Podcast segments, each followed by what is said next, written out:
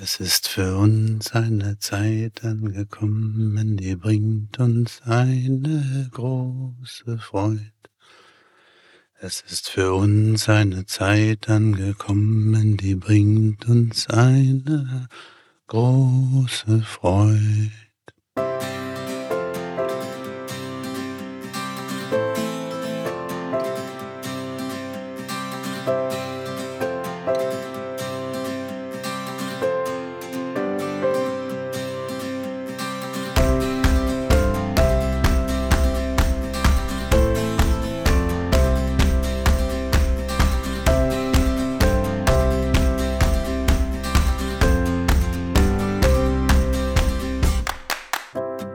Herzlich willkommen zum Weihnachtspodcast mit Liebe, Macht und Freiheit.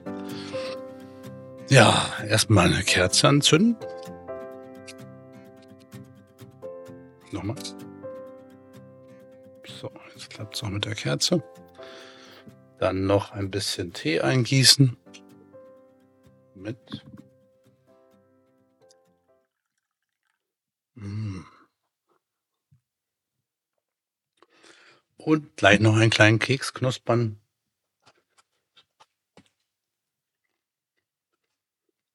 Ich habe einen mit Nüssen gemacht. Mmh, lecker.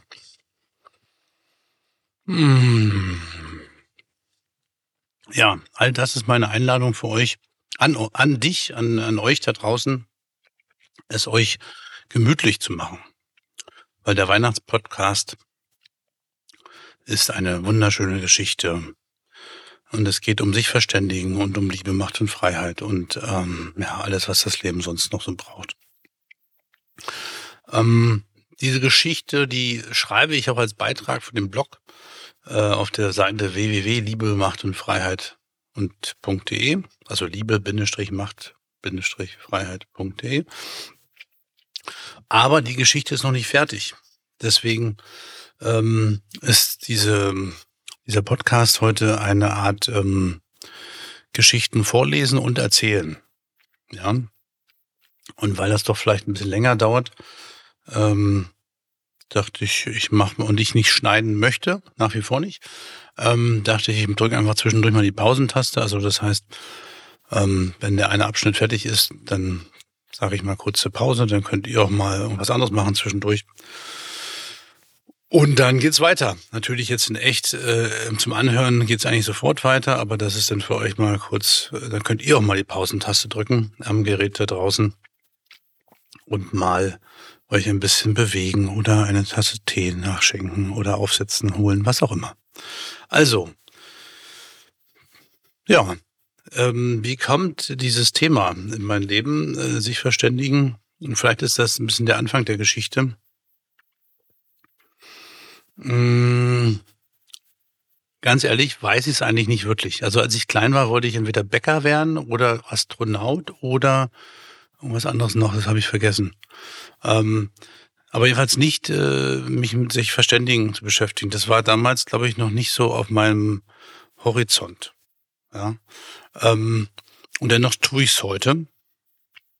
Und, und das hat viel damit zu tun, dass ich irgendwann mal vor ein bisschen fast zehn Jahren oder was auch immer, ähm, so in so einer sehr krisenreichen Phase meines Lebens oder Situation eher eher ähm, ein Erleben hatte, wo ich gemerkt habe, wow, da ist noch viel mehr, als ich irgendwie gedacht habe, ja? also viel mehr erleben.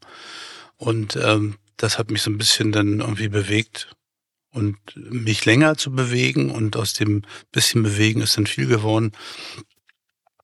Und dann habe ich angefangen, mich unter anderem auch mit sich verständigen zu beschäftigen, mit Coaching und solchen Sachen. Und ähm,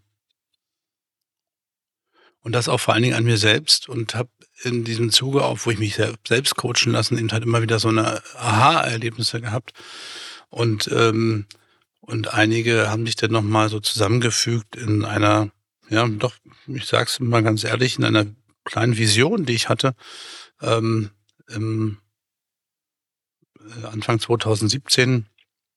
Da war das ein ganz klares inneres Bild. Ähm, in dem Moment, ja, so in dem Moment, das war so, für mich war da alles klar und das hat, war so eine wundervolle Welt, wo alle Menschen sich äh, bewusst austauschen und begegnen und verständigen und wo sozusagen so aus diesem gemeinsam ganz viel entstehen kann und ein großes Miteinander ist. Was damals gar nicht so ein großes Thema für mich war. Ähm, jedenfalls war das Bild so deutlich. Und ähm, dann habe ich angefangen, so an diesem dieses Bild so in die in die Realität bringen zu wollen und habe immer wieder auch so gemerkt, ich da ist einiges, was ähm, was, was es mir schwer macht, dieses Bild zu transportieren. Also so zu transportieren, ist anders verstehen. Und in den letzten Tagen hatte ich mehr so das Gefühl, da kommt jetzt wieder was. Also es wird so klarer, es lichtet sich und ich kriege die Dinge so ein bisschen mehr auch separiert, weil das war vorher so ein Knäuel, ja, so, so alles war miteinander verwoben und immer wenn ich irgendwo anfangen wollte, so an der Strippe in diesem Knäuel zu ziehen, dann zog sich alles so fester. Und inzwischen habe ich so das, den Eindruck, dass die Dinge sich so ein bisschen mehr lichten und ich so das so klarer unterscheiden kann. Und an diesem Prozess darfst du jetzt teilhaben. Ja? Ähm, deswegen machst dir gemütlich und äh, lausche einer sich verständigen Geschichte, die vielleicht dich inspiriert, nochmal anders zu schauen und ähm, vielleicht auch ein paar Dinge für dich anders zu verstehen und dich denen anders zu nähren, nä nähern, nähern, als du es bisher getan hast. Ja? Ich muss meine, ich bin ein bisschen vielleicht angespannt, weil es, weil mich das so aufregt. Ja, dann fange ich mal an mit dem Vorlesen, oder? Kleinen Schluck noch trinken. Ähm,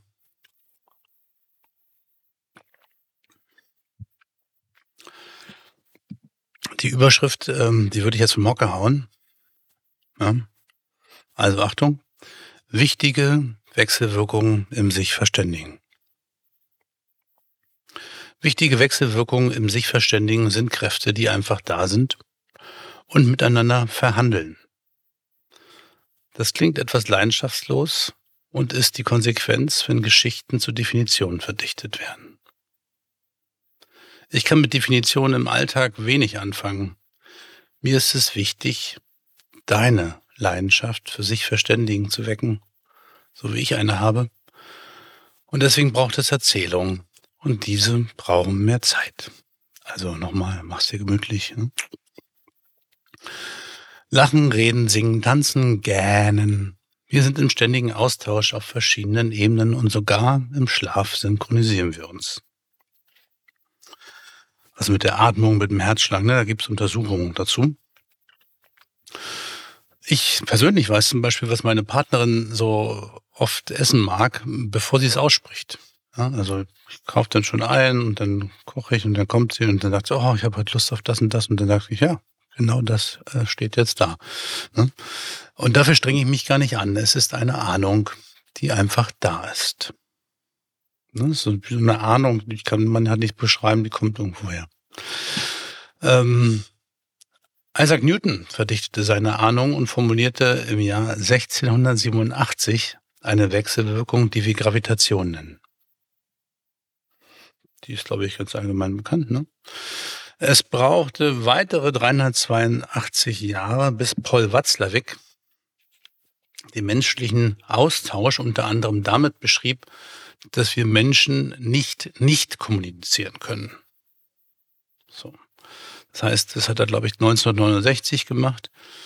Und ähm, das ist ein von fünf, eins von fünf Axiomen. Er hat, war ja Wissenschaftler, Professor Doktor, glaube ich sogar, und war natürlich so ein bisschen gefangen in dieser Wissenschaftswelt und hat natürlich Wege gesucht, etwas zu benennen, zu beschreiben, ähm, was, weil die Wissenschaftswelt immer so auf Definition abfährt, ähm, und er hat es in dem Begriff Axiom verwendet, ne? dass er sagt, es, diese Aussage ist jetzt praktisch gültig, solange bis man das Gegenteil beweist. Und das ist jetzt in den letzten 50 Jahren, also 69, 21, ein bisschen, ein bisschen weniger, nee, Quatsch, 31 Jahre ähm, und ähm, 22 dazu, also ein bisschen mehr als 50 Jahre, äh, nicht erfolgt. Also insofern können wir mal davon ausgehen, dass es nach wie vor Gültigkeit hat. Also wir Menschen können nicht nicht kommunizieren. So. Und ähm, das ist eigentlich ganz spannend, weil das ja eigentlich etwas ist, was schon immer da war. Ne? Also weil erst, sag ich mal, 1969 wurde es so offiziell benannt. Also wir haben uns eher so um die physikalischen Sachen gekümmert, ehe wir uns um das Zwischenmenschliche ähm, wissenschaftlich in der Form in den, über den Austausch bemüht haben. Ne? Aber was eigentlich wichtig ist, und das lese ich wieder weiter, beide benennen etwas, was schon da ist und da war. Sie erfinden es nicht, sondern beschreiben Interaktionsmuster, die sie selbst erfahren, die sie selbst sehen. Und diese Beschreibungen werden dann halt auch weiterentwickelt. Ne? Also die, da entsteht erstmal was, was bewusst wird und das wird dann immer weiterentwickelt und spezifiziert. Wenn wir ständig kommunizieren und uns austauschen, muss es inter universelle Interaktionsmuster beziehungsweise Wechselwirkung geben. Also das beruht einfach darauf, dass wir, wenn wir nicht nicht kommunizieren, dann sind das ja auch unbewusste Muster und die haben wir alle. So und das ist ja nicht das, äh, wenn wir die alle haben, dann ist es sowas Universelles. Ne? Das ist so der Gedanke dahinter, auch hinter diesem Artikel, den ich hier geschrieben habe ähm, oder überhaupt in dieser Betrachtungsweise, dass es univers etwas Universelles gibt, was in uns drin ist. So. Diese Wechselwirkungen sind vermutlich keine, die sich mit Formeln beschreiben lassen, sonst hätten wir Physiker und Mathematiker diese schon definiert. Wechselwirkungen haben Eigenschaften und kooperieren unter bestimmten Bedingungen. Beides lässt sich auch ohne Formeln beschreiben. Und da ich mich auch verständige, bin ich Teil dieser Wirkung, Wechselwirkungsgeschichte. Von weit weg betrachtet ist sich Verständigen der Prozess des gegenseitigen Lernens von einer Begegnung bis zur nächsten Begegnung. Das dazwischen ist ergebnisoffen. Das Offene ist genau das Besondere, denn es ermöglicht allen Beteiligten, sich zu entwickeln und mitzugestalten. Also wirklich weil es offen ist, können alle mitmachen. Ne? Von noch weiter weg betrachtet ist sich Verständigen eine universelle Methode der Evolution, auch meiner eigenen. Damit meine ich wirklich, dass ich eben ähm, quasi mein ganzes Leben, was ich lerne, funktioniert eigentlich quasi über den Austausch mit meiner Umwelt. Ne? Und das ist ein Verständigungsprozess für mich. Also sich verständigen verstehe ich nicht immer nur als eine Einigung zu erzielen, sondern als diesen wirklichen Vorgang, also diesen Lernvorgang von einer Situation bis zur nächsten, von einer Begegnung bis zur nächsten.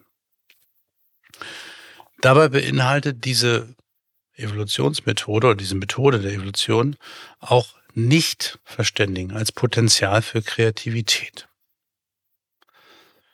Und hier habe ich ein schönes Zitat von dem Hans-Peter Dürr, das ist eigentlich ein Teilchenphysiker, ähm, der hat dann später viel ähm, so in Vorträgen berichtet über seine Sicht der Physik und der Evolution. Und er hat benannt, dass die Evolutionsschritte sind die Heilungsschritte eines Organismus nach Verletzung durch Kreativität.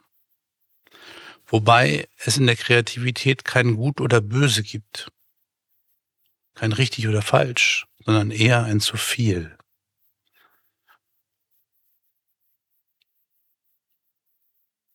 Auch im menschlichen sich verständigen kracht es immer wieder. Aus einer scheinbar harmlosen Frage kann ein gewaltiger Streit entstehen. Wenn wir nach solchen Situationen nicht wieder zueinander finden, bleibt das Unangenehme und setzt sich auch in anderen Begegnungen fort. Meine und deine Lernfähigkeit im sich verständigen bestimmt, was sich fortpflanzt und ob das Unangenehme sich zu einem zu viel anhäuft. War ganz schön viel, ne? Also es geht darum, dass wir können das lernen. Ne? Und wir können praktisch lernen, ob sich das Unangenehme fortsetzt oder ob es einfach immer mehr wird und dann einfach irgendwann noch zu viel und wir es nicht mehr aushalten können oder tragen können, wie auch immer. Wir Menschen können fliegen, Radfahren, kochen und vieles Alltägliche mehr durch die Anwendung von Wechselwirkungen. Wenn ich zum Beispiel das Kochen bewusst lerne, wird mein Essen vielfältiger und leckerer. Das erfreut mich und mein Umfeld. Nicht anders ist es mit dem sich verständigen lernen. Die Grundzutaten nenne ich Liebe, Macht und Freiheit. Wie ich darauf komme, das kommt noch. Zuerst geht es um die Umgebung, in der wir uns begegnen denn unser Austausch braucht Raum und Zeit. Das Modell der Begegnungs- und Verständigungsräume ist mein Weg, mir das Raum-Zeit-Zusammenspiel besser vorstellen zu können. Also ich lade dich jetzt ein zu einer kleinen Vorstellung zu einem von Begegnungs- und Verständigungsräumen. Stell dir vor, ich und du gestalten jeweils einen persönlichen Raum der Begegnung und Verständigung. Also das ist sowas wie, wenn man so eine Aura um sich drum hat oder also ähm, die Ausstrahlung auch, das, was wir kreieren, alles hängt damit bei. Ne? Also das, unsere Austauschräume sind veränderlich, groß, klein, bunt, grau oder nur schwarz-weiß, offen, distanziert, verbal oder körperlich und körperlich und so weiter. Sie verändern sich mit der persönlichen Entwicklung. Mein Begegnungsraum mit zwei Jahren war viel körperlicher und weniger verbal als heute. Unsere Räume spiegeln auch, wie es uns gerade geht. Das hat unter anderem mit meinen und deinen spontanen Erleben zu tun. Fühle ich mich in meiner Kraft und habe gerade Zeit, ist mein, offen, mein Raum präsent und offen. Damit unsere Räume sich begegnen und auch verständigen können, sind sie in Beziehung. Eigentlich sind es mehrere Beziehungen und diese nenne ich Liebe, Macht und Freiheit. Sicherlich gibt es noch vieles mehr, was deinen und meinen Raum beeinflusst. Mein Bestreben ist, die Wechselwirkung verständlich zu machen, indem ich sie verdichte und reduziere. Wir können Räume mit mehr als drei Dimensionen uns schwer vorstellen. Außerdem, außerdem will ich das Verstandene anwenden und für den Anfang reicht es mir, nur mit drei Bällen jonglieren zu üben. Stell dir vor, Liebe, Macht und Freiheit sind so etwas wie unterschiedliche Dimensionen unserer Begegnungsräume. Gemeinsam wachsen, beleben und stärken sie sich gegenseitig zu einer stabilen Raumzeit. Raum und Zeit ist das, was wir mitbringen und uns nehmen für die Begegnung und den Austausch. Mit, einem, mit stabil meine ich, dass auch nach einem Nichtverständigen mein und dein Wille, um sich zu verständigen, wiederum lebendig bleibt. Und das deswegen weil wir an die Beziehung glauben und vertrauen. Vertrauen entsteht über verschiedene Beziehungen, die miteinander kompatibel ein stimmiges Geflecht bilden. Das klingt wieder ganz schön theoretisch, ne? Aber das machen wir eigentlich täglich. Meine Begegnung mit Nahrung beginnt mit optischen, riechenden und geschmacklichen Prüfbeziehungen. Ich empfinde gleichzeitig verschiedene Eigenschaften und setze diese zu mir in Beziehung. Also wenn ich jetzt einfach einen Keks esse, ne, dann hat er eine gewisse Konsistenz, einen Geschmack, der riecht und so weiter.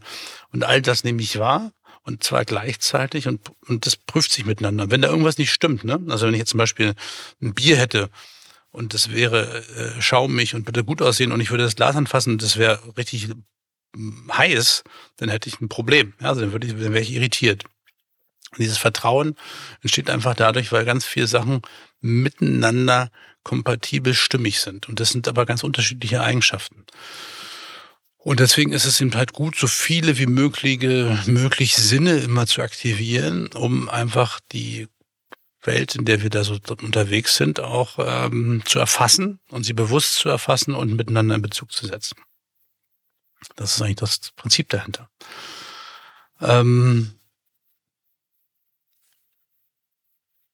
Genau, und das alles setzt sich zu mir in Beziehung, weil nämlich das, was ich mag, magst du vielleicht eigentlich gar nicht. Ne? Also wenn ich so irgendwas Süßes mag, dann sagen, nee, ist mir viel zu süß. Genauso sauer oder was auch immer. Ähm, aber mein Ausdruck der Begeisterung, ne, wenn der wirklich echt ist und so richtig stimmig, dann hast du wieder vielleicht Vertrauen darin, das, was du eigentlich vielleicht nicht so probieren würdest, doch nochmal zu probieren. Das heißt, diese Stimmigkeit ist, ist auf ganz vielen Ebenen, ne? nicht nur bei dem Essen. Und die Stabilität in lebendigen Beziehungen funktioniert auch besser, wenn vieles gleichzeitig miteinander verbunden ist. Das lässt sich in lebendigen Ökosystemen beobachten. Mit der Zeit wächst die Artenvielfalt, obwohl der Lebensraum sich räumlich nicht vergrößert. Das Beziehungsgeflecht wird immer variantenreicher und stabilisiert dynamisch den gemeinsamen Lebensraum. Mit dynamisch meine ich die Anpassungsfähigkeit auf Veränderungen. Kleinen Schluck Tee zwischendurch. Die Kerze leuchtet noch. Ach, ist das schön. Jedes kleine und große Lebewesen wirkt in diesem Beziehungsgeflecht, in diesem Wald, Ökosystem, was auch immer da ist. Dabei hilft es körperlich, dabei hilft es, dass es körperlich etwas tut, Informationen verarbeiten kann und auf irgendwelche Art und Weise immer wieder weiß, was gerade die Aufgabe ist in dieser Umgebung zu dieser Zeit. Und was vielleicht auch hilfreich ist, auf Veränderungen zu reagieren. Ne? Also ich finde das immer wieder erstaunlich, wie ähm, ich meine, die, die Tiere und die ganze Umwelt reagiert ja auf die Zeichen der Umgebung und, pa und passt sich dann immer an. Ne? Also wenn dann der Herbst wird, dann kriegen die Tiere ihr dickeres Fell oder fangen an, irgendwie plötzlich Nüsse einzugraben oder machen es schon vorher. Also jedenfalls, es, es, es findet zyklisch immer etwas statt, was irgendwie angemessen ist der jeweiligen Situation. Und diese, diese, dieses Wissen ist ja in den drin, also in uns auch drin. So und ähm, das ist so das Erstaunliche, finde ich, was irgendwie immer wieder da ist, ohne dass man es eigentlich klar könnte man das jetzt irgendwie erklären, aber so richtig genau kann eigentlich keiner sagen, warum das so ist. Und das ist so das Faszinierende daran. Aber im Endeffekt, unabhängig von dem, wo es herkommt, die ganzen Mikroorganismen, die Pflanzen, die Tiere und noch mehr verständigen sich zu gemeinsamen Umgebungen.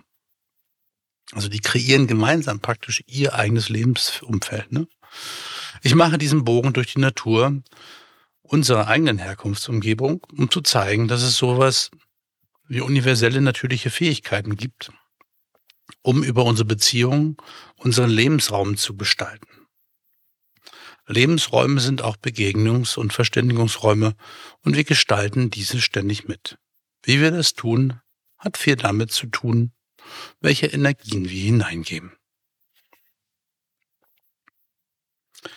Die Triebkräfte für diesen Beitrag hier, den ich gerade schreibe, begannen mit einer Vision, die ich, die mich im Traum vor fast sechs Jahren besuchte. Es sind mehrere Energien, die mich auf vielfältige Art antreiben, dem Traum zu mehr Existenz zu verhelfen ihn selbst zu erfahren und mit ihm auch bewusster zu werden. Wenn ich mal wieder von weiter weg schaue und die Evolution betrachte, sehe ich eine Art verbundenes Streben zu mehr Komplexität. Komplex bedeutet, dass immer mehr gleichzeitig da ist und gegenseitig wechselwirkt. Also komplex bedeutet eigentlich nur, dass viel gleichzeitig da ist und gegenseitig wechselwirkt und es wird komplexer, wenn es immer mehr zunimmt. Ne? Vielfältig tauscht sich vielfältig aus und wird schöpferisch, auch durch Nichtverständigen. Im Sichverständigen von Wechselwirkungen, Fähigkeiten und Energien entstehen die Umgebungen und das, was in den Umgebungen lebendig ist. Der gemeinsame Austausch ermöglicht die solidarische Koexistenz und kollektive Evolution mit dem Lebensraum. Das ist sichtbar in der Entwicklung unserer Materie. Also man kann das sozusagen eigentlich auch mal übertragen auf die Teilchenentwicklung. Die, die haben ja auch alle Eigenschaften und sind ja auch aus anderen Teilchen hervorgegangen und aus Kernschmelzungsprozessen und so weiter und so fort. Aber in, wie gesagt, auch in diesem Ökosystem und aber auch in unserer kurzen Geschichte der Menschheit. Da empfehle ich immer wieder auch den Yuval Harari mit seinem Buch. Ähm, weil er einfach aufzeigt, dass wir als Menschen auch immer größere Kooperationen eingehen und äh, immer komplexere Aufgaben uns stellen. So. Egal, wie man das jetzt bewerten mag, aber die Tendenz, also ob die jetzt gut oder schlecht sind, ne? aber diese Tendenz ist da. Die Kooperationen werden immer größer und das, die Themen werden immer komplexer, mit denen wir uns beschäftigen und die Beziehungen werden auch immer komplexer dadurch. Ähm, komplexes Verstehen und Lernen ist auch eine wichtige Voraussetzung für Bewusstsein und Emergenz. Emergenz ist das, was hervorgeht aus etwas, was vorher so nicht absehbar war aus den Eigenschaften. Ne? Also wenn man hat, man sieht so Eigenschaften und wenn ganz viele davon irgendwie komplex gleichzeitig da ist und miteinander interagiert, dann entsteht etwas Neues wo man jetzt nicht sagen kann, da gibt es exakt diese Wenn-Dann-Beziehung, sondern etwas, was sozusagen neue Eigenschaften aufweist. Und das nennt man Emergenz. Man könnte aber auch sagen, Emergenz ist quasi die schöpferische Fähigkeit von dem bewusst gewordenen. Ne? Und wenn ich nun bewusst mich dem sich verständigen Lernen widme, also wenn ich wirklich lerne, sage, okay, ich will eigentlich lernen, wie geht eigentlich sich verständigen, ähm, und das auch weiterentwickeln möchte, also forsche und so weiter, dann ist es ein bisschen so, als würde ich bewusste Emergenz lernen. Weil ich immer wieder was Neues hervorbringen kann und das aber eben auch bewusster erfahre und erlebe. Ich male dieses große universelle Bild, um zu zeigen, dass unser menschlicher Austausch auf natürlichen Grundlagen beruht. Wir haben angeborene und mitwachsende Ressourcen für komplexes sich verständigen. Mit diesen können wir Wechselwirkungen verstehen, Fähigkeiten entwickeln und Energie bewusst dafür anwenden. Das ist ähnlich wie Radfahren. Dieses Lernen wird einfacher, wenn ich die wesentlichen Bestandteile einzeln verstehe, übe und sie anschließend kombiniere. Also, ganz plastisch, Radfahren hat wesentliche, hat zwei wesentliche Komponenten. Das ist eine ist das Treten als solche, was man immer lernen muss auch, weil das nicht die natürliche, natürliche Motorik ist, muss ich dieses Treten lernen und diese Füße an den Pedalen behalten, die sich bewegen. Dann kommt natürlich noch Bremsen und so dazu. Ne? Ähm, und aber was eben halt auch anders ist, ist sozusagen dieses ähm, Balancieren und dann mit dem Lenken und dem Körper die Balance halten und so. Und das alles gleichzeitig zu machen, ist ganz ziemlich herausfordernd. Aber was eigentlich ziemlich gut beobachtbar ist, ist, wenn Kinder ein Dreirad erlernt haben und ein Laufrad erlernt haben, separat voneinander und sich dann aufs Fahrrad setzen, dann geht Fahrradfahren lernen total schnell, weil sie einfach diese beiden Fähigkeiten kombinieren. Und das, so meine ich das eben halt auch mit dem sich verständigen, bewusst lernen. Das ist auch der Ansatz von Liebe, Macht und Freiheit sich die Dinge, die da trennungsmöglich sind, zu trennen, bewusst zu üben, ähm, zu erfahren, weiterzuentwickeln und dann wieder zu kombinieren mit dem anderen. Also diese Interaktion auch immer wieder zu spüren. Ne? Wenn ich Radfahren lerne, tue ich das nicht im dichten Straßenverkehr. Wir alle kennen den Schmerz eines Sturzes und wissen, dass Trösten und Ermutigen mehr hilft, weiter zu üben. Nicht anders ist es im sich verständigen lernen. Wir stürzen alle auf verschiedenste Weise und kennen die Schmerzen. Trösten und ermutigen wäre auch für sich verständigen lernen sehr förderlich. Umso mehr Menschen sich ihren Verständigungsräumen bewusst widmen, umso förderlicher wird die Umgebung für alle. Auch wenn es manchmal schwierig scheint, wir können in Gemeinschaft leben, von jung bis alt, von weiblich, männlich bis divers. Diese Vielfalt ist, wie in einem Ökosystem, wichtig für die dynamische Stabilität der Gemeinschaft. Unsere Begegnungs- und Verständigungsräume sind für dynamische Beziehungsgeflechte. Für mich sind Liebe, Macht und Freiheit die wichtigsten Beziehungsebenen. Wir können bewusst lernen, Liebe, Macht und Freiheit zum Beispiel in Form von gegenseitiger Akzeptanz, Begegnung auf Augenhöhe und beiderseitiger Offenheit zu leben. Mit dem, was wir leben, schaffen wir Umgebungen, denen wir vertrauen, die Mut machen und uns inspirieren. Der Anfang ist mein eigener Verständigungsraum. Ich erlebe Liebe, Macht und Freiheit auf meine ganz persönliche Art. Gleichzeitig erkenne ich Interaktionsmuster mit Konsequenzen, welche ich auch bei anderen Menschen erlebe. Ich möchte diese jetzt im Folgenden beschreiben, um gemeinsame Vorstellungen zu ermöglichen. Denn die Fähigkeiten gemeinsamer Vorstellungen, diese zu entwickeln und diese umzusetzen, ist unsere wichtige Fähigkeit für eine Gesellschaft. Diese gemeinsam sich zu formen und zu verbinden. So, das war der erste Teil. Das ist der Teil, den ich fertig geschrieben habe, oder zumindest so in der Form, wie er jetzt da ist. Ähm, ich würde jetzt eine halbe Stunde, ich würde jetzt mal eine kleine Pause machen, ähm, auf meine Stimme und die anderen Sachen vorbereiten und dann geht's weiter mit den einzelnen Wechselwirkungen, beziehungsweise mit den Beziehungsebenen, Liebe, Macht und Freiheit. Da so ein paar wichtige Interaktionsmuster mal präsentiert. Ja, also, dann äh, kannst du jetzt mal kurz selber Pause machen oder einfach dranbleiben Bis gleich. Hallo, willkommen zum zweiten Teil vom Weihnachtspodcast. Ähm, wir haben erst die Verständigungsräume gehabt und so ein bisschen die, also wie soll ich sagen, Evolutionsgeschichte von, von, von Wechselwirkung vielleicht im weitesten Sinne. Und jetzt äh, gehen wir mit der Freiheit weiter. Ich habe als Einleitung mal ein kleines Gedicht rausgesucht oder ein Lied. Eigentlich ist es von Georg Danzer, auch schon sehr alt. Und das heißt auch einfach so, die Freiheit.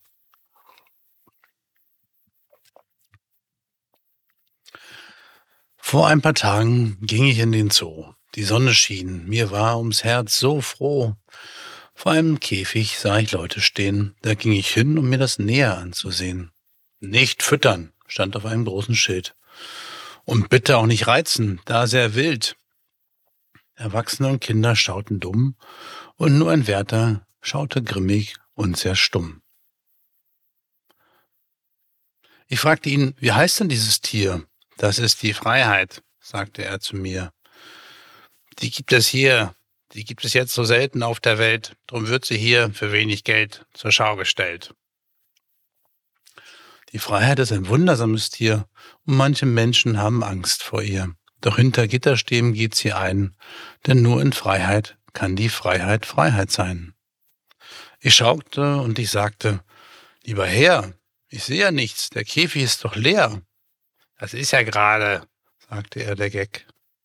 Man sperrt sie ein und augenblicklich ist sie weg. Ich mag dieses äh, Liedchen und dieses Gedicht, obwohl es auch ein bisschen traurig ist. Und trotzdem hat es äh, sehr viel Tiefe. Ja. Meine, meine eigene Begegnung mit Freiheit ist eigentlich eine andere. Und ähm, die hat, wie soll ich sagen, hat einfach auch meine, meine Geschichte. Ne? Ich komme ja aus der, in der DDR aufgewachsen. Und ähm, da war es zum Beispiel nicht so einfach, so mit den Bildungswegen so frei, das so frei zu entscheiden. Ähm, das hing stark von der davon ab, äh, wie man auch ideologisch äh, treu war. Ja, so. Und diese ideologische Treue zeigte sich zum Beispiel mit dem Armeedienst. Und ich war 17 Jahre alt, hatte, war in der Ausbildung und wollte nochmal studieren. Und ähm, damit war aber verbunden, dass ich hätte drei Jahre in den Armeedienst machen müssen.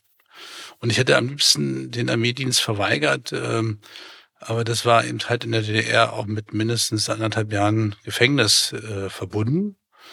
Ähm, und das war irgendwie nicht so eine Option, vor allen Dingen, weil danach auch die, die, weitere Zukunft so schwer war. Jedenfalls ähm, ein paar Monate später 1989 stürzte die DDR in sich zusammen. Und das war ähm, total spannend, weil diese Zeit direkt, äh, als sozusagen diese alte Regierung abtrat und noch nicht der Mauerfall war, da war ja alles quasi nicht definiert. Es war unvollständig, ähm, die ganzen Uniformitäten, ja, wir haben den Halstüchern und F, äh, und das alles, was gleich gemacht hat, das war plötzlich nicht mehr da. Und die Einzigartigkeit sprudelte so quasi nur so hervor. Und äh, die Vielfalt und alles, was da, aber es war gleichzeitig war es nicht definiert, so. Und diese Freiheit war so spürbar, also das, dieses dieses dieses Potenzial war so groß und deutlich ähm, und das war so so klar. Und dass diese Freiheit so als Gefühl einfach so deutlich war. Und dann war das Interessante, dass mit dem Fall der Mauer und dem Pilgern der Menschen über diese Mauer hinweg äh, zu diesem ähm, ja, neuen Konsummöglichkeiten, die machte eigentlich klar, wo das Pendel hinfällt. Ja? Also das, das war ja am Anfang noch nicht so richtig klar. Das ist wirklich, also es gab genug Menschen, die da, sich da bemüht hatten, äh, noch was Eigenes zu kreieren. Und dann, aber in dem Moment war es klar. Also in dem Moment, als die Mauer fiel und, die Menschen strömten, war klar, okay, das Pendel geht jetzt sozusagen in diese Form der Wiedervereinigung. Ähm, und damit verschwand aber auch eigentlich ein bisschen die Freiheit. Und das ist letztendlich auch meine Erfahrung. Also ich bin, habe ja beide Systeme erlebt und ähm, Natürlich habe ich viel mehr Optionen. Ne? Also wenn ich einfach ins Geschäft reingehe und kann ich zwischen, weiß ich nicht, 500 Millionen, nicht ganz, aber 500 äh, Shampoos theoretischerweise weltweit bestimmt aussuchen. Und, ähm, und ob die Frage ist, äh, was habe ich damit eigentlich gewonnen? Aber gut, das ist jetzt ne, also ist das wirklich die Form von Freiheit, die, um, um die es geht? Und meine Antwort ist klar nein, weil dieses äh, Gefühl der Freiheit dadurch nicht befriedigt wird durch eine hohe Auswahloption. So.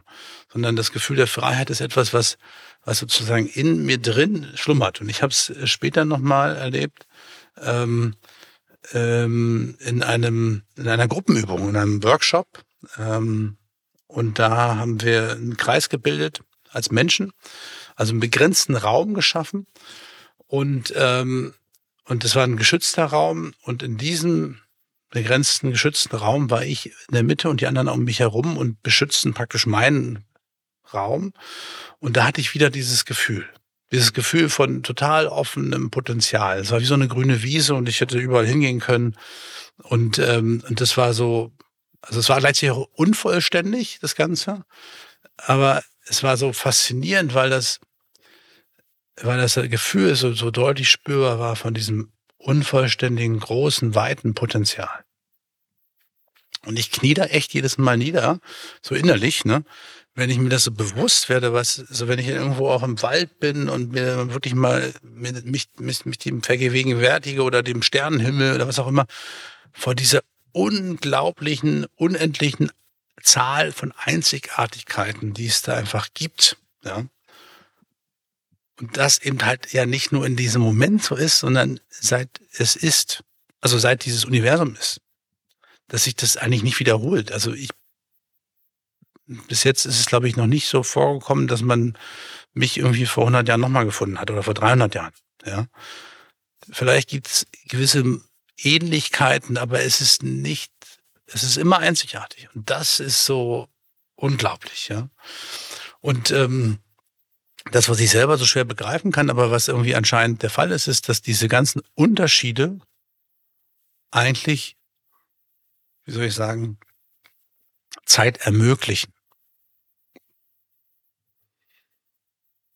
Ja, also wenn man, auch wenn man Zeit eigentlich gar nicht richtig erklären und definieren kann, aber wenn etwas alles gleich ist, dann gibt es keine Zeit mehr, weil dann braucht es, also der Unterschied generiert Zeit. So. Und das ist natürlich so dieses ganze Raumzeitdings und Raumkrümmung kann, können wir schwer verstehen. Aber das ist so, da gibt es einen großen Zusammenhang zwischen dieser Unterschiedlichkeit und dem Zeitempfinden und Zeiterleben. Und dass das alles eben halt immer wieder da ist. Deswegen in meiner Welt, so wie ich es erlebe, ist Freiheit quasi erstmal so wie so eine quasi masselos, ja. Das ist so eine ähm, wie soll ich sagen, wie so Ideen, wie die Potenziale, die so frei rumschweben. Diese sogenannten Neutrinos vielleicht sogar, ja. Also sind so masselose ähm, Elemente scheinbar. Und diese sind ein Haufen offener Potenziale, ne? Und trotzdem reden, also passiert da irgendwas, was ein Austausch stattfindet, also was, was diese Potenziale verdichtet und verbindet. Und wenn sich das verbindet und verdichtet, dann, ähm, dann geschieht was ganz Wundervolles, nämlich die Verkörperung. Also weil, weil Freiheit ist sozusagen erstmal körperlos und es braucht äh, die Verkörperung, um lebendig zu werden. Und es, Freiheit ist erstmal sozusagen eigentlich nur Information. Und wir erleben das ja auch, wenn wir, wenn wir ähm, sprechen und unsere Ideen austauschen, die wir in den Köpfen haben dann ist das eigentlich erstmal nur Informationen, die wir austauschen. Die können wir natürlich mit Energie aufladen, mit einer bestimmten Emotionalität darüber sprechen und so weiter. Aber grundsätzlich ist da immer eine Information drin. Und, ähm, und das, was ich halt nicht erklären kann, ist, ähm, dieser Informationsaustausch, der braucht natürlich auch einen Zugang zu Wissen. Also zu dem, dass es irgendwo gibt so eine Aggregierung von, von Wissen, die, die da mit dranhängt, dass diese Teilchen äh, oder dass diese, diese Freiheitsteilchen ähm, schon so, ein Know-how haben, ja, zu dem und nicht völlig, völlig offen. Also da ist schon so eine gewisse Substanz da, aber eben halt nicht vollständig.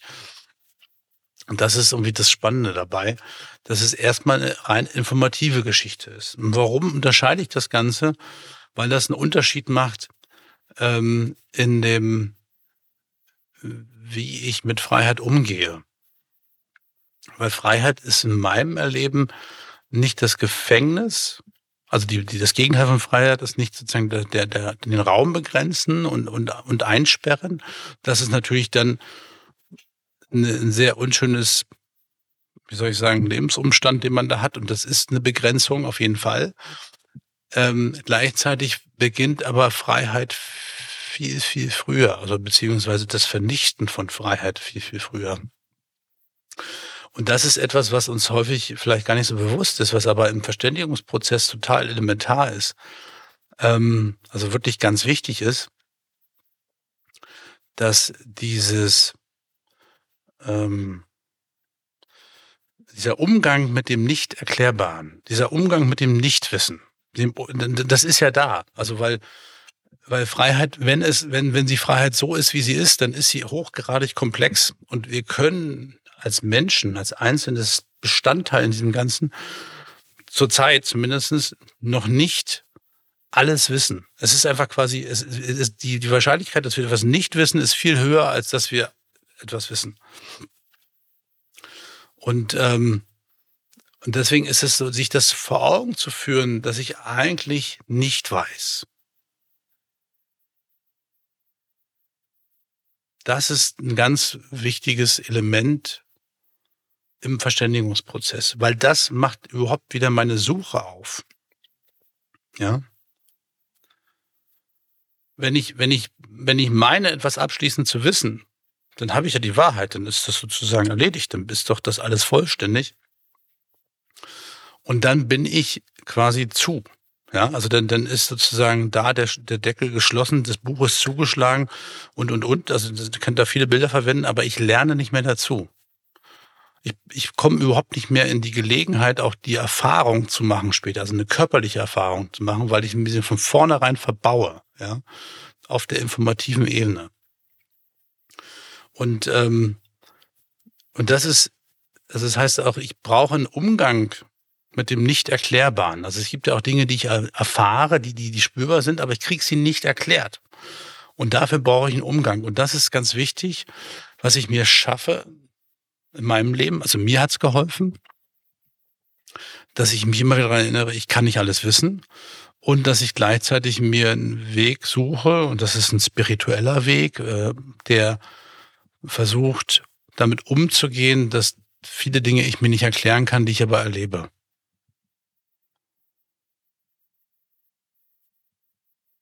Und das ist einfach eine Einladung an dich, dich daran zu erinnern, in deinen Verständigungserlebnissen, auch vor allen Dingen mit dir selbst, weil du erlebst vieles an dir selbst, was du nicht erklären kannst. Und du kannst nur praktisch niederknien und irgendwie einen Weg finden, diesem Universum, dem du entspringst, irgendwie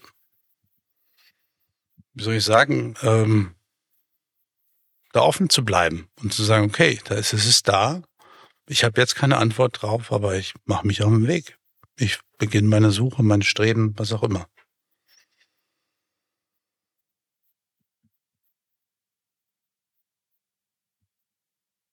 Und das Zweite, was eben halt total wichtig ist, ist dieser Umgang mit, mit dieser unendlichen Einzigartigkeit, mit dieser Vielfalt.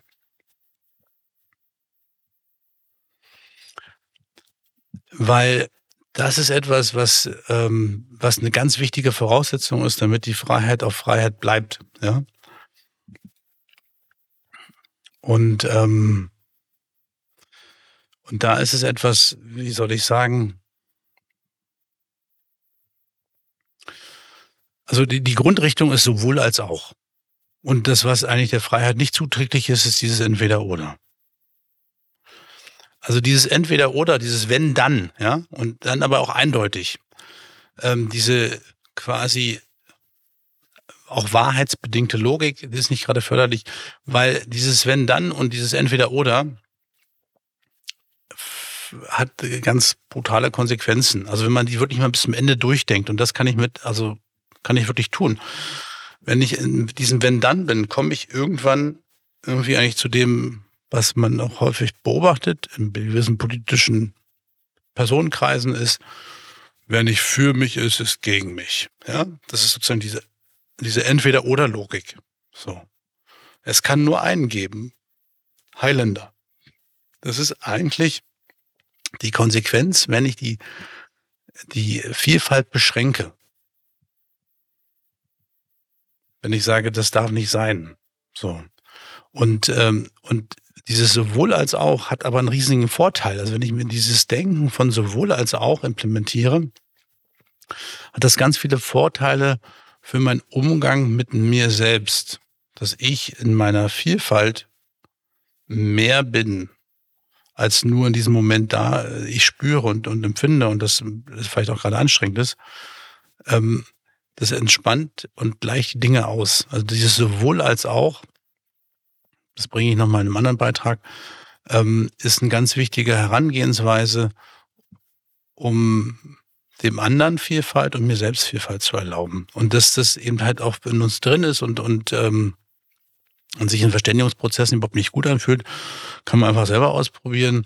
Die andere Variante ist, ähm, du sagst einfach mal, ich weiß es, ja, im Gespräch kannst du mal probieren und egal was der andere sagt, ich, ich weiß es besser. Ne? Also ich, nee, das ist so und so und dann kannst du mal schauen, wie lange das Gespräch dauert, beziehungsweise auch was du in der Zwischenzeit dazugelernt hast in diesem Inhalt, wo du behauptest, alles zu wissen. Ähm, du lernst vielleicht auf der zwischenmenschlichen Ebene dazu, weil du das dann bewusst tust. Ähm, wenn du es nicht bewusst tust, dann lernst du auf der zwischenmenschlichen Ebene wahrscheinlich auch nicht dazu. Ähm, und der zweite, zweite Sache ist, was immer sehr lustig ist am Anfang, dann aber irgendwann so ein bisschen komisch wird, ist dieses, äh, ich plappe alles nach. Also das machen meine Kinder manchmal ganz gerne, dass sie einfach das wiederholen, was der andere sagt, und zwar immer wieder. Und der andere sagt dann irgendwas Doofes und die machen dann trotzdem einfach weiter. Ähm, und dann wird das irgendwann echt unangenehm. So, und das sind so die kleinen Beispiele mal im, im normalen Alltag, wo es wichtig ist oder wo es spürbar ist, dass, dass dieses Kopieren ja äh, nicht, nicht hilft. So.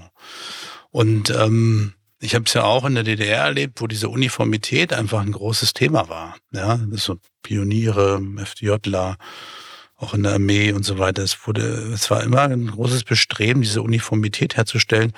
Und das war eigentlich äh, das, das, wie soll ich sagen, der größte Killer für die Freiheit.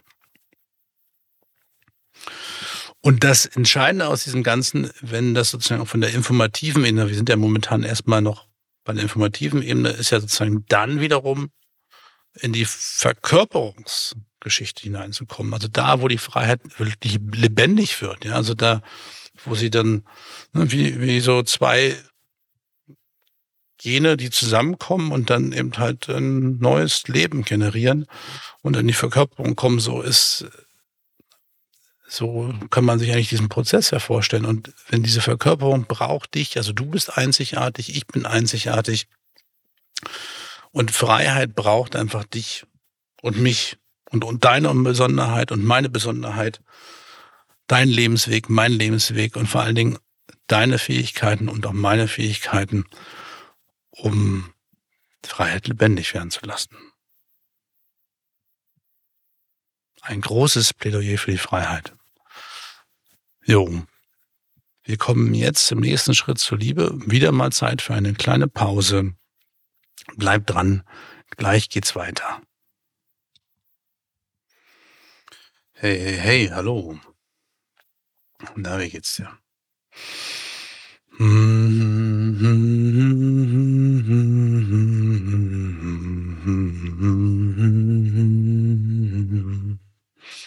Ich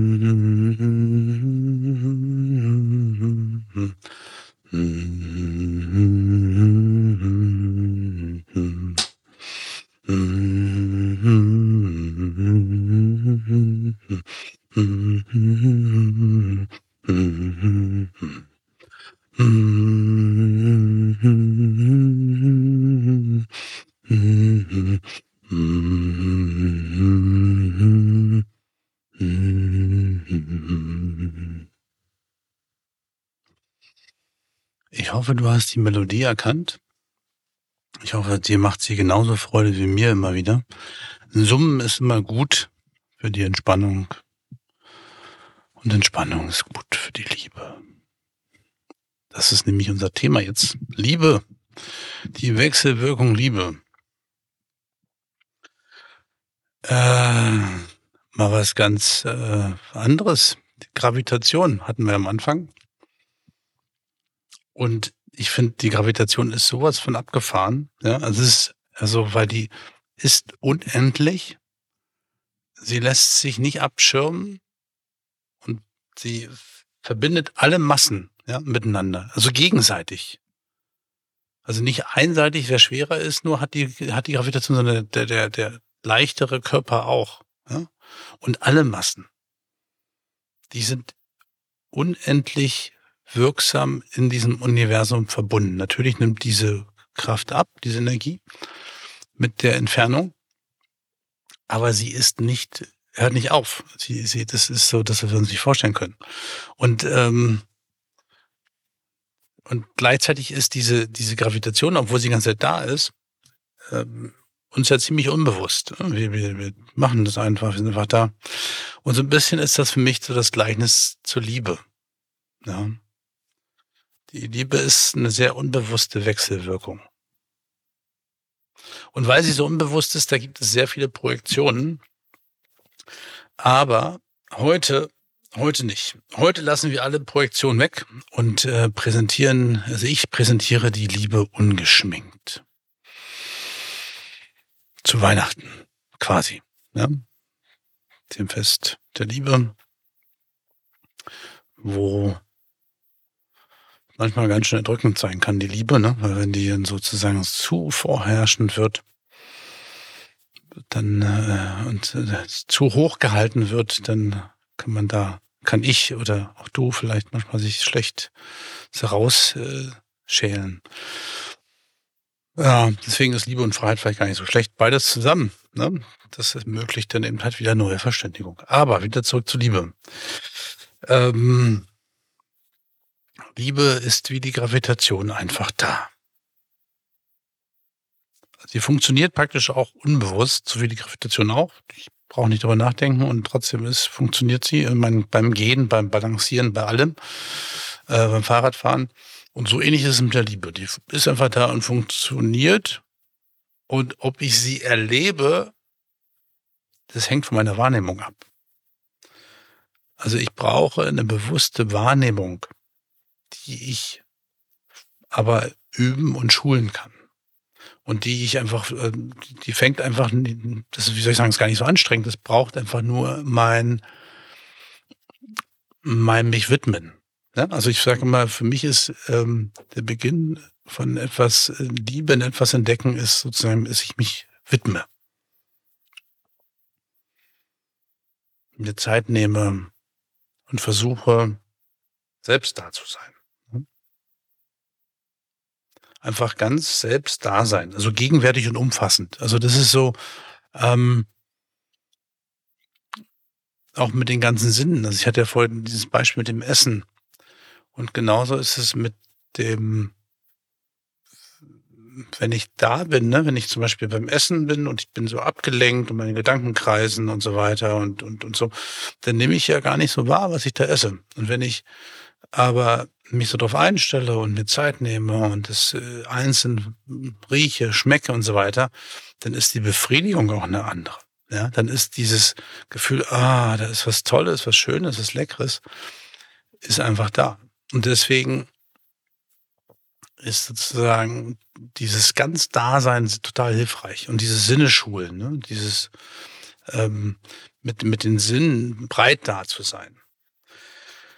Weil Liebe ist gegenwärtig. Das ist das, was, ähm, was wichtig ist. Liebe ist im Hier und Jetzt immer vollständig. In diesem Moment. Und im nächsten auch wieder. Liebe ist immer perfekt. So wie ich vor 20 Jahren war, war ich perfekt. So wie ich vor 10 Jahren war, war ich perfekt. Liebe ist praktisch, weil es in diesem jeweiligen Moment, Raum, Zeitmoment immer perfekt ist, quasi unvergleichlich.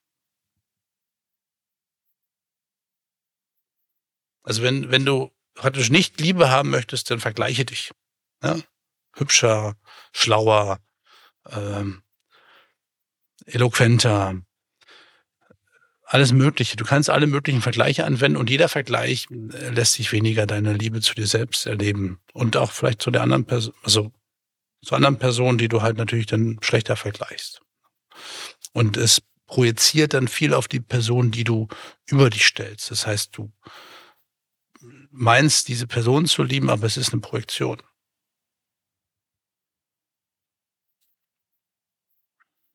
Oder diese Sache zu lieben. Ne? Und genauso ist es, wenn du eben halt nicht Liebe erleben möchtest, dann lenk dich einfach ab. Also ich kann das auch wunderbar. Ich kann mich wunderbar ablenken mit tausend anderen Sachen und dann spüre ich das nicht.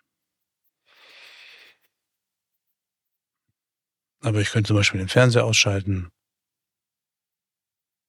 mal einen Moment Stille haben, meditieren, mit mir in Kontakt kommen. Und dann bin ich auch mehr, wenn ich diese Gegenwärtigkeit wieder versuche mehr zu leben, dann ist die Chance höher, dass ich auch die Liebe erlebe. So, und das zusammen, wenn ich in diesen Momente reinkomme, diese Akzeptanz von dem, also von überhaupt, dass man diesen Moment bin, da bin, spüre, offen bin, dann geschieht etwas, was ich irgendwie immer wieder erstaunlich finde, gerade in diesem, wie soll ich sagen, im Coaching ist es auch wichtig und auch überhaupt in, in der Heilung äh, von Themen, die ich mit mir habe, dass Liebe transformiert über Akzeptanz. Also das, was, was uns eigentlich immer wieder im Leben begegnet und immer wieder auf die gleiche Art und Weise, ist eigentlich etwas, was noch nicht integriert wurde. Das heißt, was noch nicht geliebt wurde. Ähm, das klingt jetzt ein bisschen esoterisch, aber das ist letztendlich quasi eine Konsequenz, die ich immer wieder erlebe. Ich kann sie nicht anders beschreiben. Dass ich, dass die Liebe eigentlich die stärkste Kraft ist, das Annehmen, das Akzeptieren, das Wertschätzen, das Danken, was auch immer dazugehört zu dieser Form von Annehmen, Akzeptieren, ähm, dass diese Dinge hilfreicher sind, wiederkehrende Muster, die mich auch stören, umzuwandeln in etwas, was mich bereichert. Das ist eigentlich quasi der Effekt, der eintritt. Etwas, was wiederkehrt und mich stört, wird verwandelt in etwas, was mich bereichert und dann vielfältig wächst und ich es sozusagen als neue Art von Qualität nutzen kann, auch potenzieren kann, wo auch eine neue Freiheit entsteht, weil das Alte ja nicht mehr so viel wiederkommt. Und das Besondere ist, dass dieser Weg dieser Transformation, der ist ja sehr persönlich, der ist einzigartig. Das heißt, die Art und Weise, wie wir diesen Weg laufen, ist sehr, sehr unterschiedlich. Und das bringt uns dazu, dass du und ich in unserer Art zu lieben einzigartig sind. Und das ist etwas, was, was für mich in meinem Lieben lernen irgendwie ganz wichtig war, zu merken, es gibt nicht die richtige Art zu lieben, sondern meine ganz persönliche. Meine, die ich hier und jetzt zeige mit dem ganzen, mit meiner ganzen Präsenz, mit meiner Aufmerksamkeit, mit meinen Sinnen, mit meinem Dasein, mit meiner Akzeptanz. Und du mit deiner.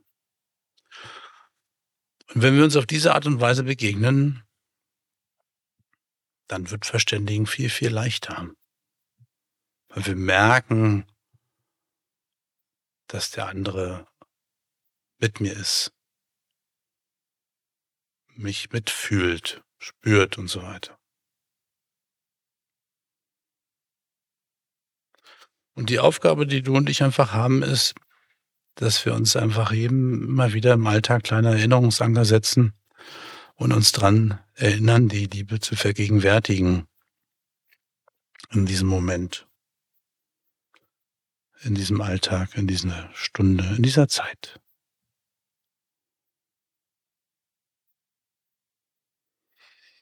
Jo. Da haben wir schon mal die Liebe. Für mich ist das so eigentlich die Essenz in dem Ganzen. Ähm, man kann natürlich viel noch über Liebe sprechen, aber eigentlich ist das für mich die Essenz.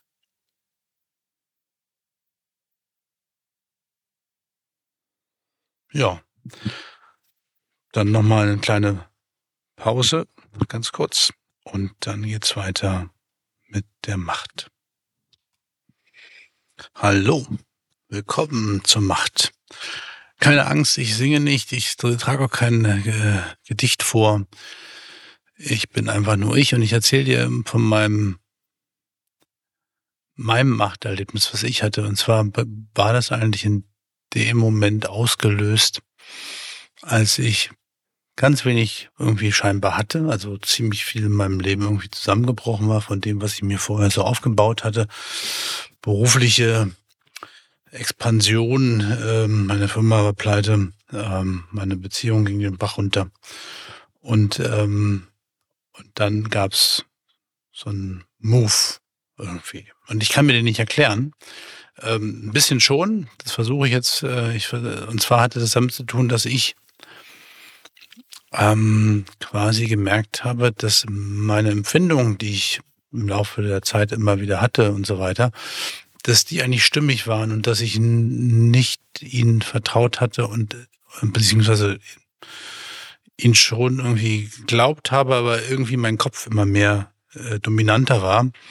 Und dieses Bewusstwerden, dass meine Emotionen, meine Gefühle und all das, was da so drin steckte, stimmig waren. Ja, also dass das, was ich an mir selbst erlebt habe, eigentlich richtig war. Das hat so einen, so einen totalen Schub ausgelöst, wo ich so über mehrere Tage und Wochen hinweg so, obwohl es mir hätte eigentlich schlimm gehen müssen, entsprechenden äußeren Umständen, ich ein totales Vertrauen in das Leben hatte. Ja. Und dieses Vertrauen in das Leben, das war, das hat sich so, so quasi machtvoll für mich angefühlt.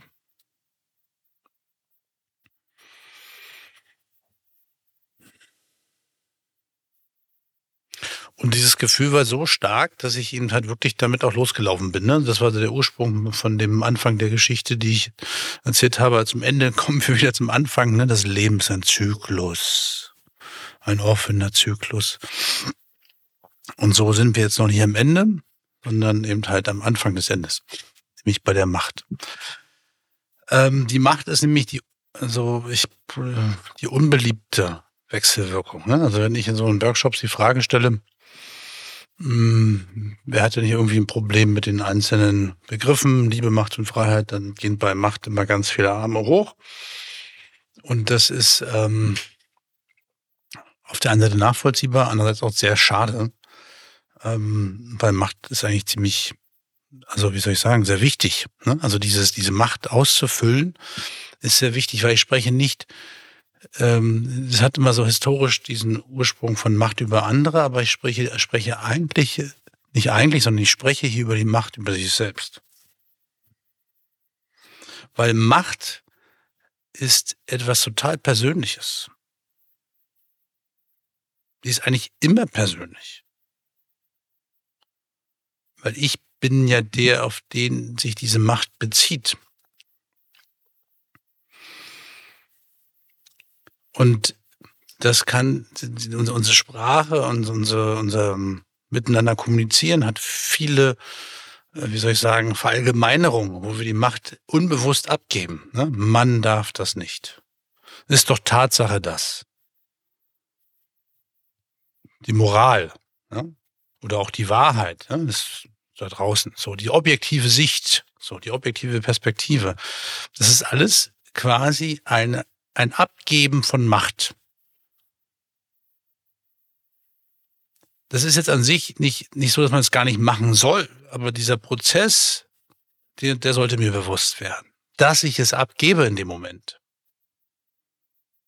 Und dass ich sie zu mir zurückhole, wenn ich von meiner Perspektive spreche, von meinem Glauben, meine Moral, mein Wertesystem, meine Wahrheit, meine subjektive Wahrheit, das ist nicht meine Perspektive, die ich habe. Mein Erleben und mein Spüren. Und nicht man spürt, man sieht. Ich sehe. Ich spüre. Wer denn sonst?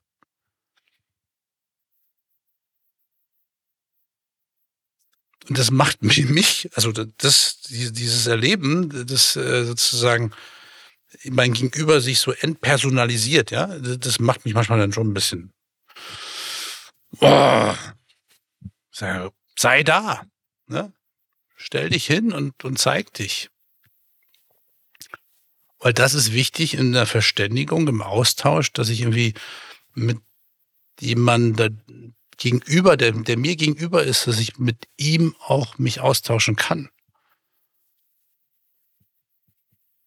Und wenn mein Gegenüber eigentlich immer so eine schwammige, allgemeine Mann, ne? es gibt dieses große Mannbuch und dieses Mannbuch ist aber irgendwie immer anders. Also das ist ja für Kinder auch schwierig. Wenn man, wenn, wenn, wenn ich immer sage, man macht das nicht, und ein anderer sagt, ich, man macht was anderes nicht, dann wissen die Kinder nicht, wieso ist denn das jetzt mal, das Mann mal so und das Mann mal so. Und das Kind, für Kinder ist es viel einfacher, sich auf mich zu beziehen oder auf jemand anders, weil sie wissen einfach, bei Papa geht das, bei Mama geht das, bei Oma geht das, bei Opa geht das. Das ist für die ganz einfach. Aber dieses Mann, das ist irgendwie was ganz Schwieriges. Das einzuordnen. Und deswegen macht es sowas von persönlich und das sich immer wieder zu vergegenwärtigen und dass ich mit dieser Wortwahl, mit diesem, äh, mit dieser eigenen Perspektive, die ich damit auch erzeuge, mit dieser Wortwahl, äh, meine Macht abgebe, das ist das, was ich eigentlich, worauf ich immer wieder aufmerksam machen möchte und auch immer wieder tue. Also hier und auch in jedem Workshop, in jedem Gespräch. Ich spreche über mich von mir.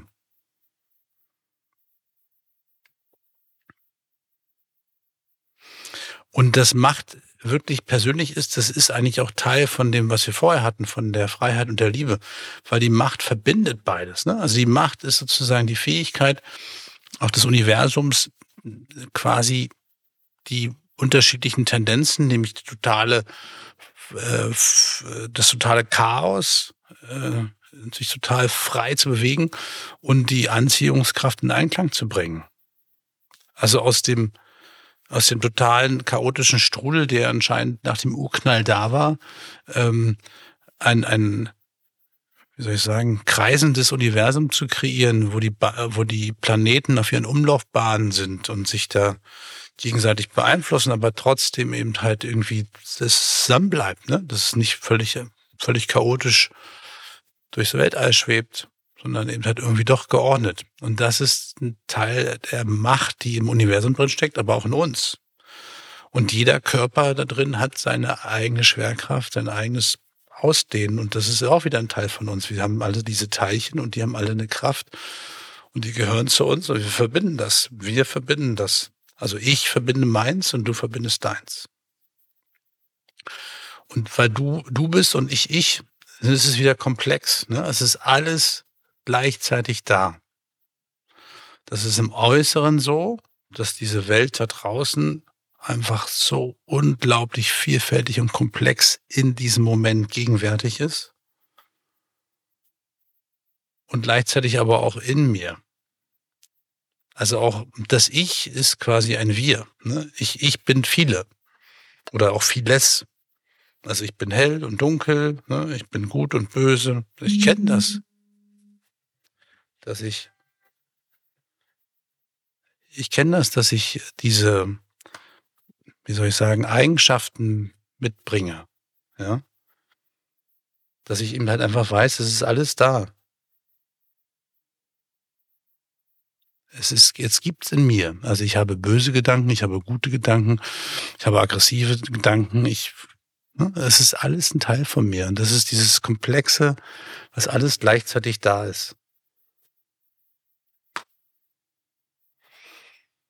Und das ist diese, diese Besonderheit im Umgang mit komplexen Dingen ist, dass weil je, alles gleichzeitig da ist, ist auch jeder, jedes, was da ist, 100% Urheber. Das ist ein bisschen schwer, sich das so in, in sich reinsacken zu lassen, aber das ist die Konsequenz aus komplexen Systemen. Jedes Element hat eine Wirkung und dann allein die Tatsache, dass es da ist, oder jeder Bestandteil, jeder Mensch hat eine Wirkung in diesem komplexen System. Und die, die Tatsache, dass ich existiere, ist schon sozusagen die Wirkung. Und was mir hilft, ist eigentlich die Frage, wenn ich jetzt mal, nehmen, nehmen wir mal an, ein Lebensbuch schreiben würde, dann bin ich es, der es schreibt. Auch wenn es manchmal Situationen gibt, wo die anderen das mich da irgendwo hinbringen, hinzwingen und so weiter. Aber ich bin der, der es schreibt. Ich bewerte das, was die anderen mit mir machen. Ich habe diese Sicht da drauf. Und, das, und dieses, dieses Ich bin Urheber meines Lebensbuches, das hilft es mir immer wieder, mich daran zu erinnern, dass die Dinge zu mir zu holen.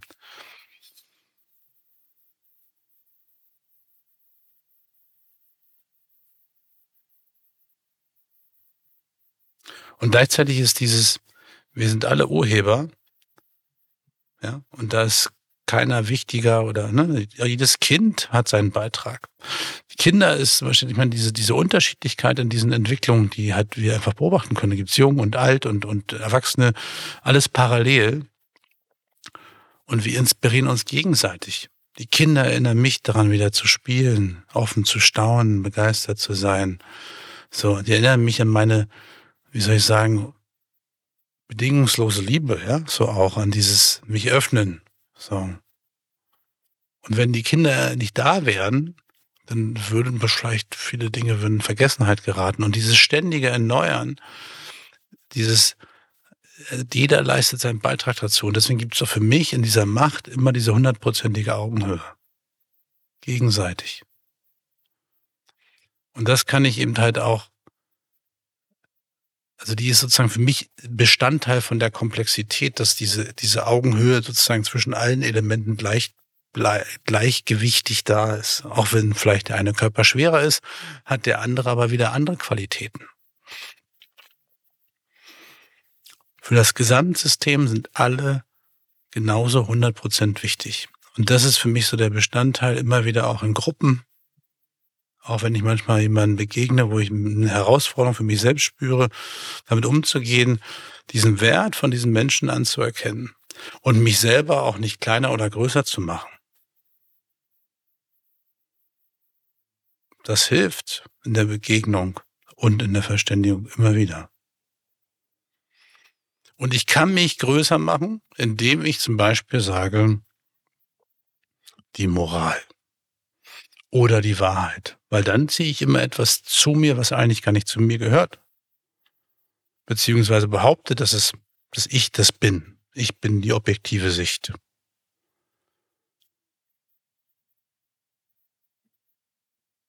Und deswegen ist es so wichtig, von sich zu sprechen. So.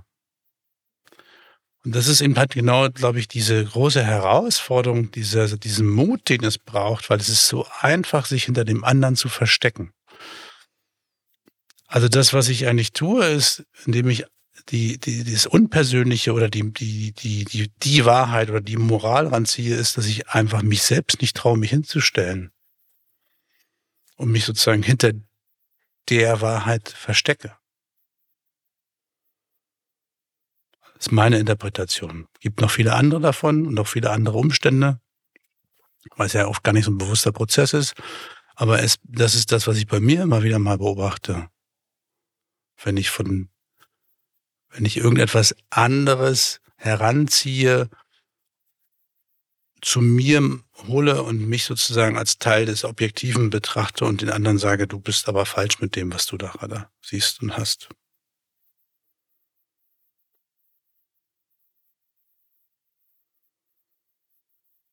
Und das ist so für mich so äh, wirklich, so diese Macht, dieses ganze Spiel so zu verinnerlichen, ist was, was ganz Wertvolles für mich selbst, weil ich das übertrage letztendlich auch auf den Umgang mit Emotionen zum Beispiel. Ne? Ich habe ganz viele verschiedene Gefühle und Emotionen und so weiter in mir, Bedürfnisse, Wünsche und so weiter. Und alles darf parallel da sein, auf der einen Seite, dass ich das gar nicht ausklammere. Dadurch werde ich sozusagen einfach ganzheitlicher und vollständiger in meiner Präsenz. Das ist toll. Und das Zweite ist aber auch, dass in den Momenten, wo ich vielleicht, wo ein Gefühl sehr laut ist oder eine Emotion sehr laut ist, sehr, sehr deutlich spürbar, dass ich durch diesen Umgang mit mir und dem, was noch alles da ist, lerne, diese anderen Aspekte von mir auch wahrzunehmen und das, was gerade laut ist, irgendwie auszugleichen, den Boden nicht zu verlieren unter den Füßen.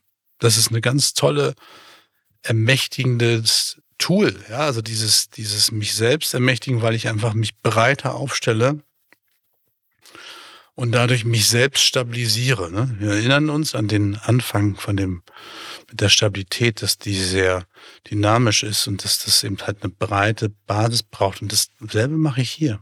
Ich stelle mich auf eine breite Basis und sage, ich kann neben der Angst auch den Mut. Die ist einfach da.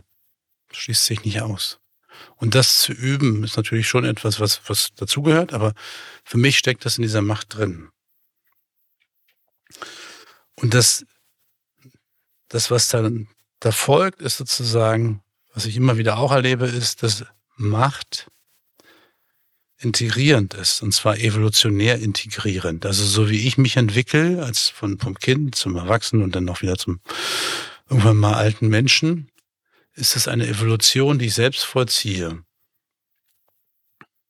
Wir haben vielleicht die Sicht, dass wir sozusagen immer nur in, in das leuchtende Leben hineindenken, aber das ist eine Bewertung von dem Alter, ja, wo wir sagen, da sind wir gebrechlicher und da haben wir natürlich mehr Schmerzen und so weiter, aber da könnten andere Qualitäten drinstecken, die wir uns erlauben zu, zu sehen, zu erkennen. So. Und und diese Evolution, also dieses wie soll ich sagen, das, das Integrieren ist eigentlich die Entwicklung. Nicht das Überwinden. Es gibt in meiner männlichen Welt häufig so diese Sichtweise, man müsste das Emotionale oder das äh, Alte überwinden, ja, diesen Urmenschen in uns. So. Und das, meine Erfahrung ist, es funktioniert nicht das, da, da, da laufe ich gegen Wände an und es macht mich, also wie soll ich sagen, eher machtloser, weil es nicht funktioniert. Ich fühle mich dann oft total hilflos. Der andere Weg, nämlich das zu integrieren, ist der machtvollere.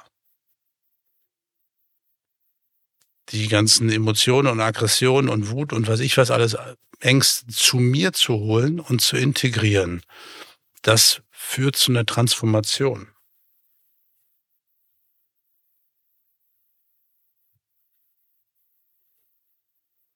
Und das bringt mich eigentlich auch in das nächste rein, nämlich in eine Art verbundenes Handeln, weil ich verstehe, dass alles zusammenkommt in mir. Und das ist das Witzige, dass es letztendlich in diesem Moment auch anfängt zu rattern, dass ich verstehe, meine Macht ist ja nicht alleine, sondern ist in der Verbundenheit auch mit den anderen um mich herum. Ich, ich, ich brauche sozusagen die gegenseitige Ermächtigung, damit ich selber weiter wachsen kann. Ich brauche gegenüber die von sich sprechen können, über ihre Sicht, über ihre Emotionen, Gefühle und so weiter, über ihre Perspektiven, die sich wahrnehmen, ja, damit, damit dieser Austausch für mich fruchtbar bleibt. Also das heißt, mein Bestreben, andere auch zu ermächtigen, ist, der, das wächst. Und damit gestalte ich quasi wieder diese Umgebung, diesen Verständigungsraum wieder neu. Das heißt, ich bin da nicht nur egoistisch, ja, sondern ich, ich gestalte die Umgebung mit, weil ich einfach möchte, dass diese Umgebung mitwächst.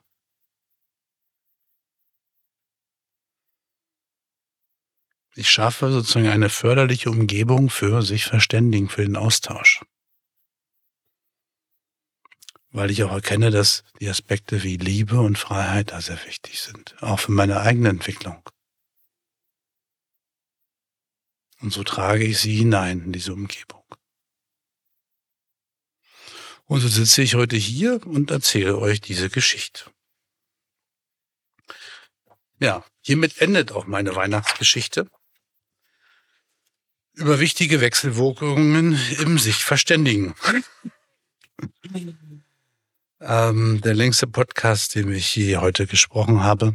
Meine Stimme wird langsam etwas rauer und feiner, etwas, ähm, ja.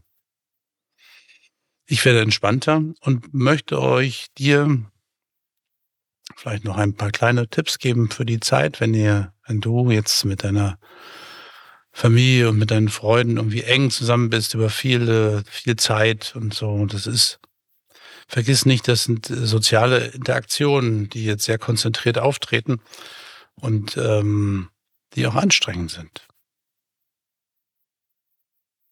Also nimm dir zwischendurch immer wieder Zeit, diese, diese sozialen Interaktionen auch mal äh, zu unterbrechen, eine Pause zu machen, für dich zu sein, dich vor allen Dingen zu bewegen, weil das verdaut, ne? nichts anderes machen Kinder. Die, wenn die solche Interaktionen haben, die müssen sich immer bewegen in den Pausen und, ähm, und das ist, tut uns selbst gut. Das schafft einen Ausgleich zu den ganzen vielen Informationen, die da hin und her fließen. Die Brüsten müssen sozusagen verkörpert werden. Und ähm, ja, dann ist Stille auch immer wieder schön, sich bewusst dafür Zeit zu nehmen, auch gemeinsam vielleicht einfach mal wirklich eine stille Zeit zu haben, ganz bewusst sich zu entscheiden, ein paar Minuten nicht zu sprechen, diese Stille gemeinsam zu genießen, sich ihr zu widmen und bewusst den Blick zu weiten füreinander. Um ein bisschen aus dem rauszutreten, was sich sonst immer Weihnachten wiederholen würde. Und wenn du noch einen Schritt weiter gehen möchtest, dann probier doch mal das Sharing aus mit deinen Freunden und mit deiner Familie. Ein Redekreis, äh, das heißt, ihr setzt euch im Kreis, am besten ist auch nichts zwischen euch, so dass wir euch, euch gut wahrnehmen könnt. Ähm, Vielleicht für den Anfang nicht mehr als acht Leute, weil das dann noch ein bisschen zu viel und auch anstrengend ist. Und dann habt ihr, sucht ihr euch einen schönen Gegenstand, das ist dann euer Redestab und dieser Redestab geht dann rum oder ihr dreht die Wasserflasche in der Mitte oder die Flasche in der Mitte, damit äh, jeder mal dran ist. Und jeder hat die gleiche Zeit. Die gleiche Zeit, um zu sprechen. Nehmt euch irgendwas zwischen drei und fünf Minuten vielleicht für den Anfang. Ähm, auch Kinder können mitmachen. Dann macht ihr vielleicht nicht ganz so lange, dann vielleicht zwei Minuten erstmal. Und die Übung ist einfach wirklich, dass nur einer spricht von sich, über sich, wie geht's mir gerade, was ist gerade los, ich bin gerade angespannt, ich fühle mich irgendwie ermüdet, ich ich weiß nicht weiter. Ich bin äh, himmelhoch jauchzend, ähm, habe äh, tiefe Freude in mir. Keine Ahnung, ja. Alles das, was euch gerade dich bewegt, darf dort Raum haben. Und alle anderen hören aufmerksam zu. Es wird nichts kommentiert. Es wird auch nichts weiter nachgefragt, ja sondern es bleibt einfach stehen. Nach den zwei Minuten oder nach den fünf Minuten ist dann ist die nächste Person dran, um von sich zu sprechen. Und äh, kleiner Tipp von mir noch, macht ruhig nach drei, vier Leuten mal eine kurze Pause, ein bisschen bewegen. Zwischendurch ist immer wieder gut, weil das einfach auch wieder das verarbeitet. Ähm, und ansonsten, wenn jemand nichts zu sagen hat in diesem und nichts sagen möchte, ist es trotzdem seine Zeit einfach versucht, diese Aufmerksamkeit wirklich bei dieser Person zu lassen, dass sie das sich, dass sie das spürt.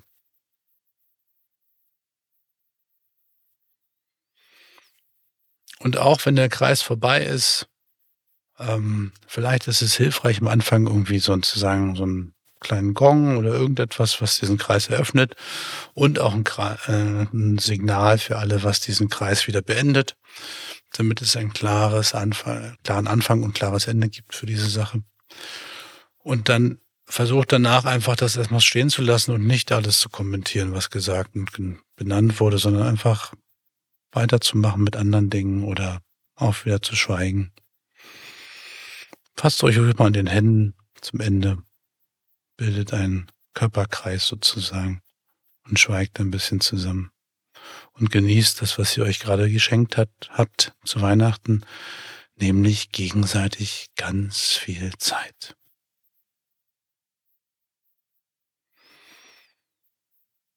In diesem Sinne wünsche ich dir eine schöne Weihnachtszeit, ein gutes Hinübergleiten in das neue Jahr. Ich bin selber gerade sehr berührt, weil ich es endlich alles ausgesprochen und aufgesprochen habe. und sage ganz lieben Dank